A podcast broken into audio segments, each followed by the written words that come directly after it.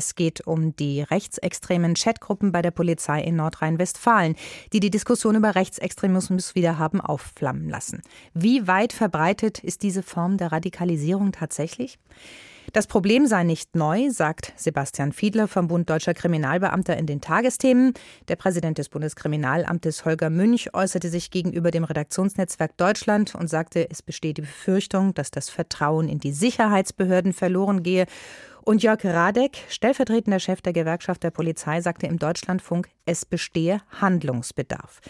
Im Raum steht der Vorschlag, eine Studie in Auftrag zu geben über das Ausmaß demokratiegefährdender Entwicklungen bei den Sicherheitsbehörden. Aber Bundesinnenminister Seehofer und der nordrhein-westfälische Innenminister Reul lehnen das ab. Man löse das Problem nicht, indem man Experten einsetze, so Reul. Der Wandel müsse von innen kommen. Darüber spreche ich jetzt mit Raphael Bär, Professor für Polizeiwissenschaften in Hamburg. Schönen guten Tag, Herr Bär. Guten Tag.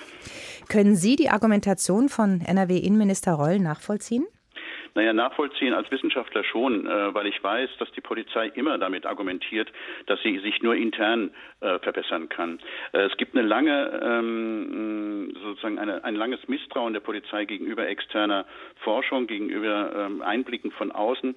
Man glaubt tatsächlich, in einer Kultur und einer Organisation zu leben, die sich nur selbst am besten kennt.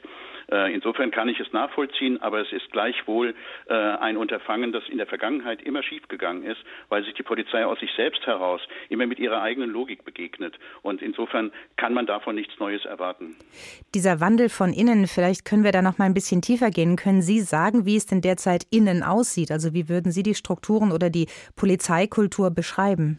Naja, ganz unterschiedlich eben. Es gibt diese offizielle Polizeikultur, die sehr ähm, ähm, wohlklingende ähm, Sätze auch hat und, und, und Narrative pflegt mit äh, wir sind modern, wir sind gut aufgestellt, bei uns steht der Mensch im Mittelpunkt. Mittelpunkt und so weiter. Nur es gibt eine andere Kulturebene, das ist die der Polizistenkultur und es gibt eine ähm, äh, Kultur sozusagen des äh, Alltags, der Straße ähm, die zum Teil eben zu ganz anderen Mustern kommt. Und da sagt man, der Mensch ist herrschaftsunterworfen, die haben gefälligst zu tun, was wir sagen, äh, wir sind die Guten, was wir tun ist Insofern kann man sich darauf überhaupt nicht verlassen, was sozusagen an äh, Interessenbekundungen oder an, an, Anliegen von innen äh, gesagt wird. Man braucht tatsächlich diesen Spiegel, der von außen kommt.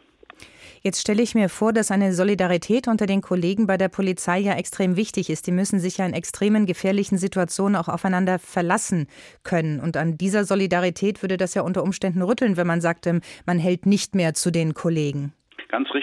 Die Polizei begreift sich, zumindest die Schutzpolizei, als Gefahrengemeinschaft. Und das ist auch wichtig, dass dort ein Zusammenhalt und ein Vertrauen ähm, entsteht. Das, äh, das ähm, äh, Wesentliche dabei ist diese unbedingte Solidarität. Die muss aufgelockert werden und an Bedingungen geknüpft werden. Zum Beispiel, wir sind solidarisch und unterstützen uns, solange ihr im Bereich des Rechts handelt, solange ihr im grünen Bereich der demokratischen Grundordnung seid und so weiter. Also die Solidarität an Bedingungen zu knüpfen. Das wäre sozusagen jetzt äh, Zeit und auch nötig und nicht in diesem in dieser äh, traditionellen ähm, Haltung zu, weiterzuleben, zu sagen, wir gehören alle zusammen, äh, wir sind eine große Familie, wir vertrauen uns un, ähm, ungebrochen, das muss neu definiert werden.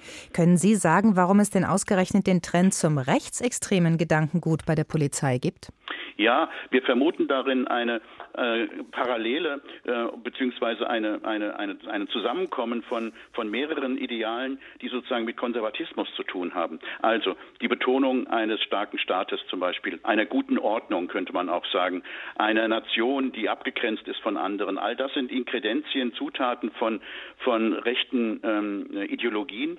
Ähm, ich leite das immer als Gegenteil dessen ab, dass wir äh, zum Beispiel keinen Linksextremismus in der Polizei haben. Und warum? Weil im Linksextremismus zumindest von der Anlage her Universalismus äh, angelegt ist, also die Internationalität, das Übersteigen des Nationalen. Im rechten Bereich gibt es hier ganz andere Termini, nämlich ähm, Betonung des Nationalen und auch Betonung des, äh, einer, einer, einer Dominanz des, des Staates. Und das ist schon attraktiv, auch für Menschen, die nicht mit rechtsextremen äh, Positionen in die Polizei Polizei hineinkommen, sondern eher so wertkonservativ sind. Wie sollte man Ihrer Meinung denn danach, äh, wie sollte man Ihrer Meinung denn damit umgehen? Also ich meine, welche Möglichkeiten sehen Sie, um eine Radikalisierung zu stoppen, um äh, die Problematik innerhalb der Sicherheitsbehörden äh, aufzulösen? Naja, an mehreren Stellen müsste man da anfangen. In der Ausbildung müsste zum Beispiel die, die politische Bildung wieder größeren Raum einnehmen, und zwar die politische Bildung in der Hinsicht, dass man äh, Menschen sprechfähig macht und artikulationsfähig, argumentationsfähig macht äh, gegenüber Reichsbürgern, gegenüber der neuen Rechten, gegen die äh, identitäre Bewegung, auch gegen die ganzen Verschwörungstheorien. Das muss sozusagen geschult werden. Fortgang dazu, also nach der Ausbildung müssten die Leute weiter begleitet werden, äh, supervisorisch oder wie auch immer mit Reflexionsmöglichkeiten ausgestattet werden, um diesen Übergang von der relativ gesicherten Atmosphäre in der Ausbildung zur relativ neuen und auch manchmal äh, beängstigenden Atmosphäre in der Polizeipraxis gut hinzubekommen und reflektiert hinzubekommen.